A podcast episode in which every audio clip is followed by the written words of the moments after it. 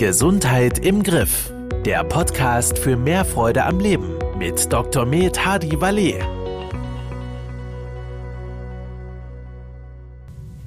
Herzlich willkommen im Podcast Gesundheit im Griff. Mein Name ist Manuel Kiefer und gegenüber von mir sitzt unser Gesundheitsexperte Dr. Hadi Walli. Ich grüße Sie. Hallo. Grüße, Herr Kiefer. Heute geht es um die oder um das Thema Ernährung in der Schwangerschaft. Ist ja ein sehr spezielles Thema. Ich bin mal gespannt, äh, um, um welche Fragen wir uns sich heute drehen wird. Wie, wie stehen Sie dazu, Thema Ernährung in der Schwangerschaft?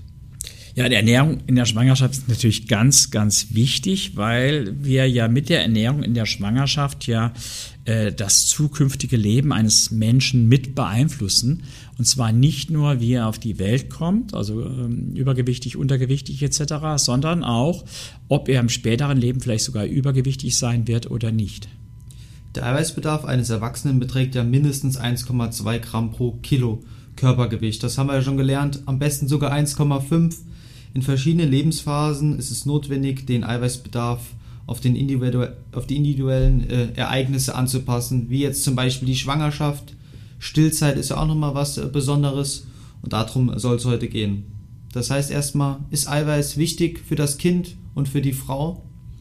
Für beide, ganz klar. Äh, wobei die Natur natürlich immer versucht, äh, wie soll ich sagen, das Kind zu präferieren. Das ist ganz interessant. Also die, die Natur will immer überleben, sich fortpflanzen.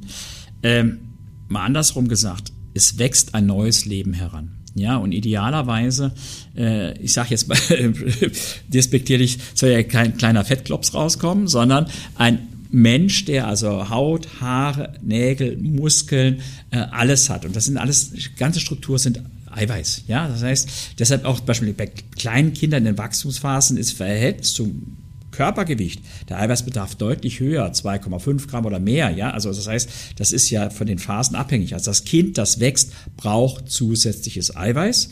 Ja, deshalb sollte die Frau, die Mutter in der Schwangerschaft, also gerade auf, den, auf die Eiweißzufuhr achten, ja, damit das Kind optimal versorgt ist. Übrigens auch mit Omega-3, aber auch mit Folsäure. Aber das ist nochmal ein anderes Thema. Das heißt, prozentual gesehen, wie viel Mehrbedarf hat denn eine schwangere Frau? Kann man das so sagen? 20, 30 Prozent, also ganz grob können Sie sagen, 20 Gramm Eiweiß zusätzlich, ja. Äh, das heißt also, wenn Sie jetzt 80 oder 90 Gramm essen bei, bei 70 Kilo, wären etwa 1,2, wären das genau diese 30 Prozent. Ja? Also das heißt, aber wir müssen immer aufpassen, müssen von der Gesamt, also Pi mal Daumen kann man sagen 20 bis 30 Gramm. Als schwangere Frau ist denn die Ernährung in der Schwangerschaft besonders? Ich weiß zum Beispiel, dass man auf Fisch verzichten sollte oder auf rohen Fisch. Ist das korrekt? Ich habe eben gesagt, Omega-3-Fettsäuren, Fisch ist Hirnnahrung. Ja, äh, und äh, das Kind braucht Omega-3-Fettsäuren, damit sich das Gehirn äh, gut entwickelt.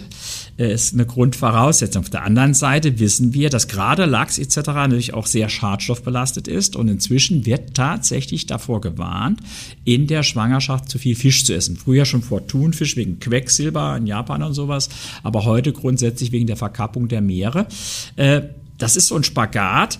Äh, deshalb bin ich zum Beispiel, das machen sogar inzwischen offizielle Stellen, die ja sonst sehr kritisch gegenüber äh, Vitamineinnahme sind, äh, ist heute eigentlich eher die Empfehlung, dass man in der Schwangerschaft die Omega-3-Fettsäurezufuhr durch hochwertige, hochreine Omega-3-Fettsäurekapseln decken soll, genauso wie man in der Schwangerschaft, in der Frühschwangerschaft, also eigentlich noch bevor man schwanger wird, ähm, äh, einen Folsäuremangel ausgleichen soll durch also Folsäure. Wird äh, heute auch offiziell jeder Schwangeren 400 Mikrogramm pro Tag empfohlen. Also wir sehen, allein die Ernährung scheint da schon nicht mehr ganz auszureichen.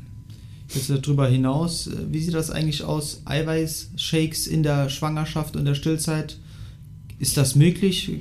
Ja, also äh, zwei Sachen. Also Sie sollten natürlich jetzt in der Schwangerschaft nicht abnehmen, also jetzt nicht hier, äh, was ich, ich sag mal, Leberfasten oder sowas machen, das wäre kontraindiziert. Also äh, äh, äh, aber auf der anderen Seite habe ich viele schwangere Frauen, die ihre Gewichtszunahme kontrollieren wollen. Also das heißt, äh, man kann ja mit dem Gynäkologen vom Ausgehen vom Ausgangsgewicht sagen, wie viel soll die Frau zunehmen. Also eine stark übergewichtige Frau soll weniger zunehmen als eine, eine, eine schlanke Frau. Aber wenn der Gynäkologe Gynäkologe sagt, was ich soll maximal 10 Kilo zunehmen oder 7 bis 10 Kilo, ja, dann haben viele Frauen schon das Problem, dass sie die schon in den ersten drei Monaten zunehmen. Ähm, das heißt, da kann man helfen, dass man sagt, wir wollen die Gewichtszunahme steuern, indem ich weniger Kalorien esse, aber gleichzeitig meine Nährstoffzufuhr, insbesondere die Eiweißzufuhr, verbessere. Und dann kann ein hochwertiger Eiweißshake durchaus eine sehr sinnvolle Lösung sein. Aber sollte man immer mit einem Arzt absprechen. Das heißt, Sie tendieren auch klar dagegen von Formula-Diäten in der Schwangerschaft? Also eine echte Formula heißt ja, dass ich das komplette Essen durch Shakes ersetze und Formulas liefern, liefern so 600, 800, 1000 bis maximal 1200 Kilokalorien. Also Formula-Diäten sind dazu gemacht, um abzunehmen. Die sind in der Schwangerschaft kontraindiziert. Ja? In der Schwangerschaft geht es dazu, darauf, die Gewichtszunahme, die gewünscht ist, zu limitieren. Also 30 Kilo zunehmen ist weder für die Mutter noch für das Kind gut. Das passiert oft. Also dass das, dass das kontrolliert. Auf der anderen Seite die Eiweiß zusteuern. Also wir reden jetzt nicht in der Schwangerschaft vom Abnehmen. Das heißt, wenn jetzt eine Patientin schwanger zu Ihnen kommt, möchte das Leberfasten durchführen, dann sage ich, nein, das kannst du nicht zu, durchführen. Äh, ich würde sie beraten, was sie an Nährstoffen zu sich nehmen sollte. Ja, äh, würde dann empfehlen, dass auf jeden Fall hinterher stillt. Da kann man auch, auch ein, eine der Mahlzeit durch einen Shake ersetzen, weil auch in der Stillzeit ist der Eiweißbedarf erhöht. Man gibt ja Eiweiß an das Kind, damit es wächst, aber auch Nährstoffe, also da ist es gut. Und erst wenn sie abgestillt hat, dann kann sie Leberfasten machen. Gut, das wäre nämlich meine nächste Frage gewesen. Wie sieht das aus in der Stillzeit? Kann ich da doch vielleicht ein, zwei Mahlzeiten am Tag mit dem Shake ersetzen? Also eine vielleicht. An der Stillzeit ist es in der Regel so, dass man ja eh etwas abnimmt, weil der Energieverbrauch sich erhöht durch das Stillen. Ja, aber der Eiweißverbrauch erhöht sich auch. So. Nur wenn wir so Programme machen wie das Bodymate-Programm, wo sie zwei Mahlzeiten am Tag ersetzen oder das Leberfasten, wo man sogar eigentlich nur Shakes und Gemüse isst, dann mobilisieren wir, das ist ja das Besondere, sehr, sehr viel Fett. So, in dem Fettgewebe haben wir aber gewisse Substanzen, fettdurche Substanzen gespeichert, wenn die mobilisiert werden, die dem Kind schaden können. Das heißt, ich möchte gar nicht in der, in, in, in der äh, Stillzeit jetzt so ein extrem beschleunigtes Abnehmen, damit das Kind nicht durch das Abnehmen quasi einen Schaden hat. Also viele, zum Beispiel, wenn die Leberfasten machen, merken am Anfang, dass sie belegte Zunge haben, ein bisschen anderen Körpergeruch haben, ja, ein bisschen bitteren Geschmack. Das ist eben, dass Schadstoffe ich sage mal in Anführungszeichen, Giftstoffe gelöst werden. Die würden über die Muttermilch dem Kind zugeführt. Das wollen wir nicht. Also deshalb diese, dieses wirklich beschleunigte Abnehmen erst nach dem Abstillen. Genau, das ist ja auch für viele Frauen, die nach der Schwangerschaft ein, zwei Kilo zugenommen haben, ein, ein aktuelles Thema. Die Klamotten, äh, die alten Klamottengrößen wollen sie nochmal zurückhaben und deswegen dementsprechend auch vielleicht schnell abnehmen. Hier aber äh, peu à peu äh, erstmal die Stillzeit abwarten und dann vielleicht nochmal auf das Bodymeat-Programm äh, komplett umschwenken oder auch das Leberfasten durchführen. Sie haben eben gesagt, ein, zwei Kilo. Äh, da träumen die Frauen davon. Da träumen die Frauen davon. Also viele haben nach der Schwangerschaft 10 oder 15 Kilo mehr als zu Beginn. Ja, wenn es wirklich ein, zwei, drei Kilo oder vier nach, nach, sagen wir 14 Tagen nach der Entbindung sind, das kriegt man ja so in den Griff, allein durch, durch gesunde Ernährung etc. Das sind auch meistens dann die Frauen, die in der Schwangerschaft nicht so extrem zunehmen, die das Ganze im Griff haben und vorher auch kein Gewichtsproblem hatten. Das Problem sind ja Menschen, die, die leichter zunehmen, sage ich jetzt auch mal, die hier genetisch benachteiligt sind oder andere Gründe haben. Ja, also die oft schon mit, mit Übergewicht in die Schwangerschaft gehen, ja, und dann in der Schwangerschaft extrem zunehmen, ja. Äh, die haben dann entbunden und haben aber immer noch 10, 15 oder 20 Kilo mehr als vorher. Und da ist nachher, nach dem Abstillen, eine Formula oder ein Mahlzeitersatz ja, äh, sicher sinnvoll, ja.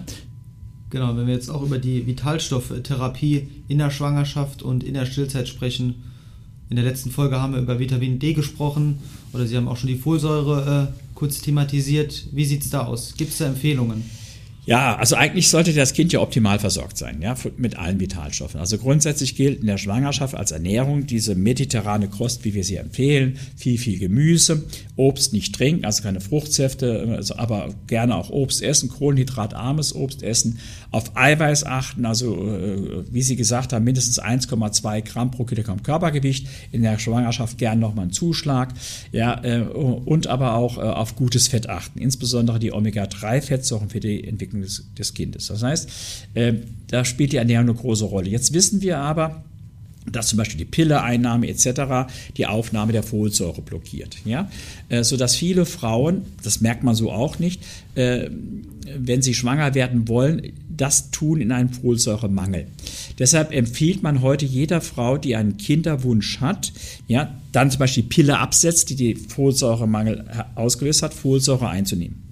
Jetzt wissen wir aber, dass viele Menschen so einen genetischen Defekt haben, dass die, die Folsäure in der Form, wie sie in den meisten Kapseln drin ist, nicht richtig aufgenommen werden. Zum Beispiel deshalb haben wir äh, bei, bei, bei Bodymed äh, äh Folsäure in Form von Quattrofolik heißt das. Das ist also quasi eine Form, die schon so umgewandelt ist, dass der Körper die direkt verwerten kann, auch wenn man da, und das hat fast 50 Prozent der Bevölkerung, einen genetischen Nachteil hat. Ja? Das heißt, da sollte man auch nicht jetzt äh, irgendein Präparat nehmen, sondern ein gutes, sage ich mal. Ja?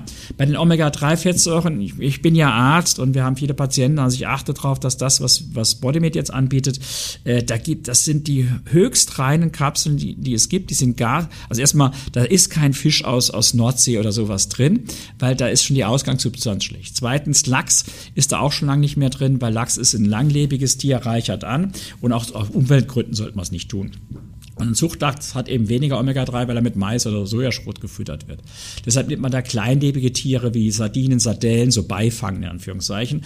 Äh, da haben wir ökologisch kein Problem. Die Tiere äh, reichern nicht an, weil der Lachs ist ja ein Raubfisch, der äh, reichert an.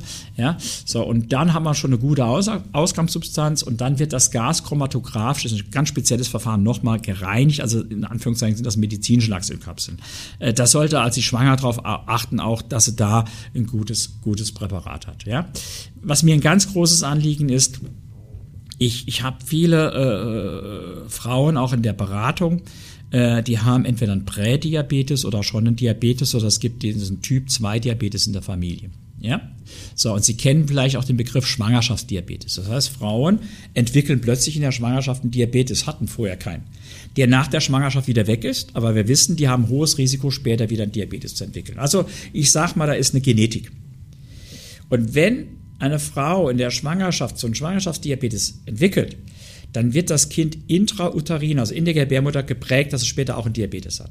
Selbst wenn sie jetzt noch keinen Diabetes in der Familie hatten, ja, aber vielleicht irgendwo eine Veranlagung über Generationen, ich sag mal, schlummert und sie in der Schwangerschaft, ich muss ja essen für zwei und kennen ja alle die Sprüche, dann, äh, äh, sag mal, grenzwertige Blutzuckerspiegel entwickeln, einen Prädiabetes entwickeln, dann hat das Kind schon quasi im Gedächtnis, ja, wenn dann das äh, Epigenetik, also das wird auf die Gene aufgepropft, die Gene werden quasi so gesteuert, dass man dann später eher einen Diabetes entwickelt. Das heißt also, und umgekehrt ist es so, wenn eine Diabetikerin, die ich jetzt durch Leberfasten ihren Diabetes losgekriegt habe, ja, und die vielleicht deshalb erst schwanger werden kann. Sie wissen vielleicht, starkes Übergewicht kann auch die, die Fertilität, die Fruchtbarkeit vermindern.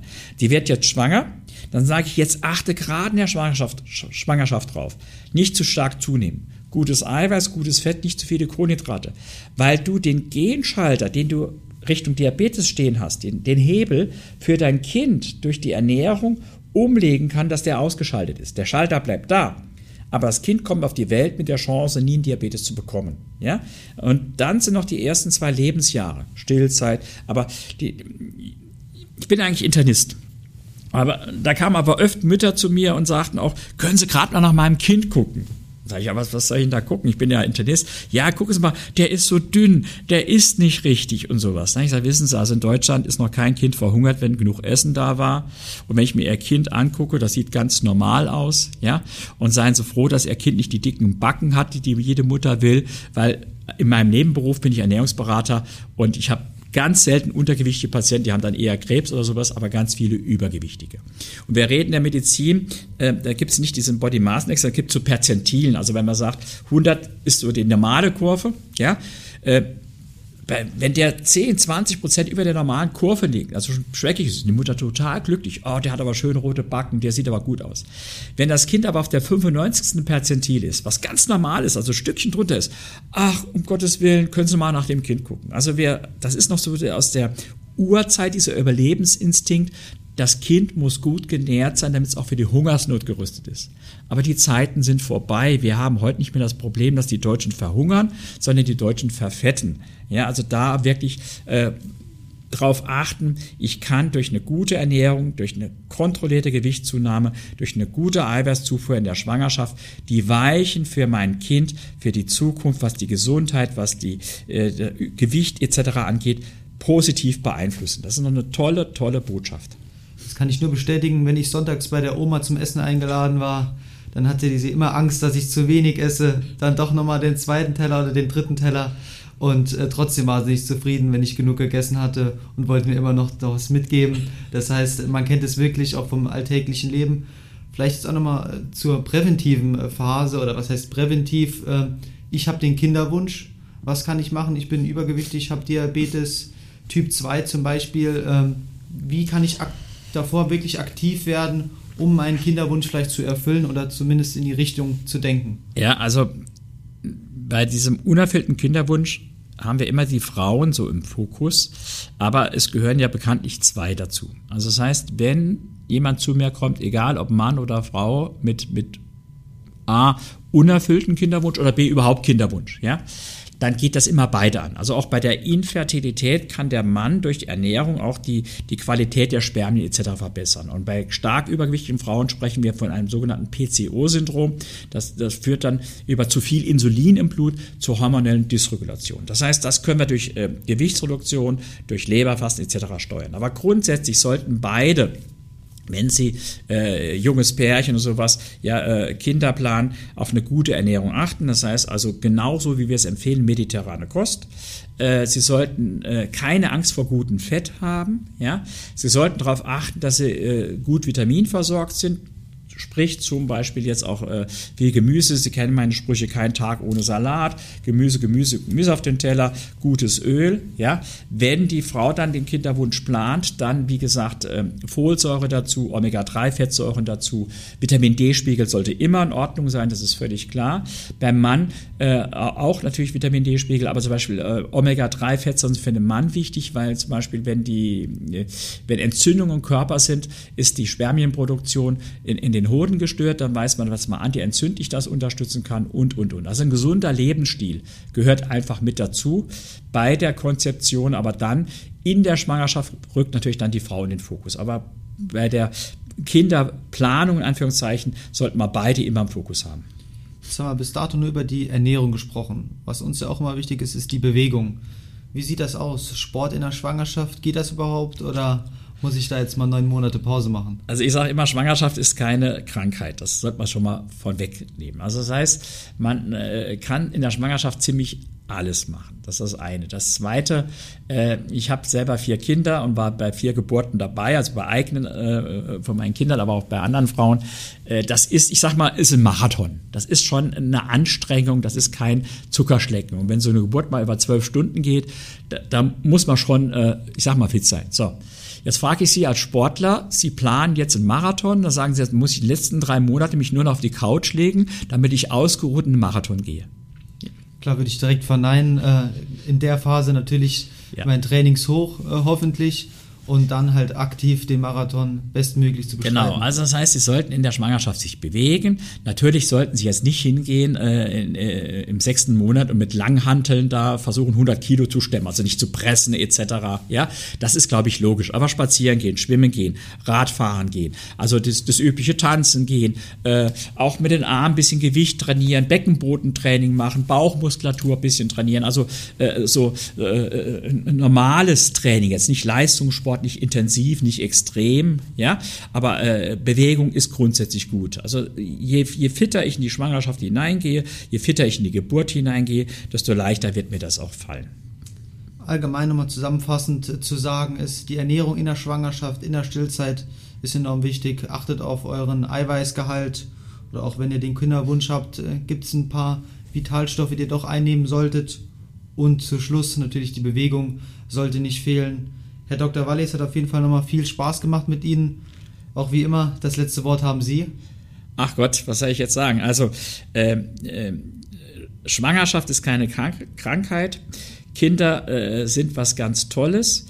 Und äh, als junges Paar ja, hat man eine Verantwortung über das Leben anderer. Und wenn ich dann das Leben meiner Kinder äh, positiv beeinflussen kann, übrigens auch in der Schwangerschaft bitte auf Alkohol verzichten Nicht ein bisschen Alkohol, gar kein. Natürlich, wenn es geht, nicht rauchen. Also das sind so Selbstverständlichkeiten. Also ich habe Verantwortung über Dritte und ich glaube, wenn sie die Zeit gut nutzen und dann äh, sich, äh, äh, wie soll ich sagen, dem Kind einen optimalen Start ins Leben ermöglichen, ja, dann werden, das kriegen sie zehnmal zurück später. Da werden sie selber auch als junge Familie, aber auch später viel Freude haben, ja. Und es ist so einfach und sie profitieren genauso davon. Ihnen geht's dann auch besser. Das war Gesundheit im Griff, der Podcast für mehr Freude am Leben. Dir hat dieser Podcast gefallen? Dann abonniere ihn jetzt, um keine neue Folge zu verpassen.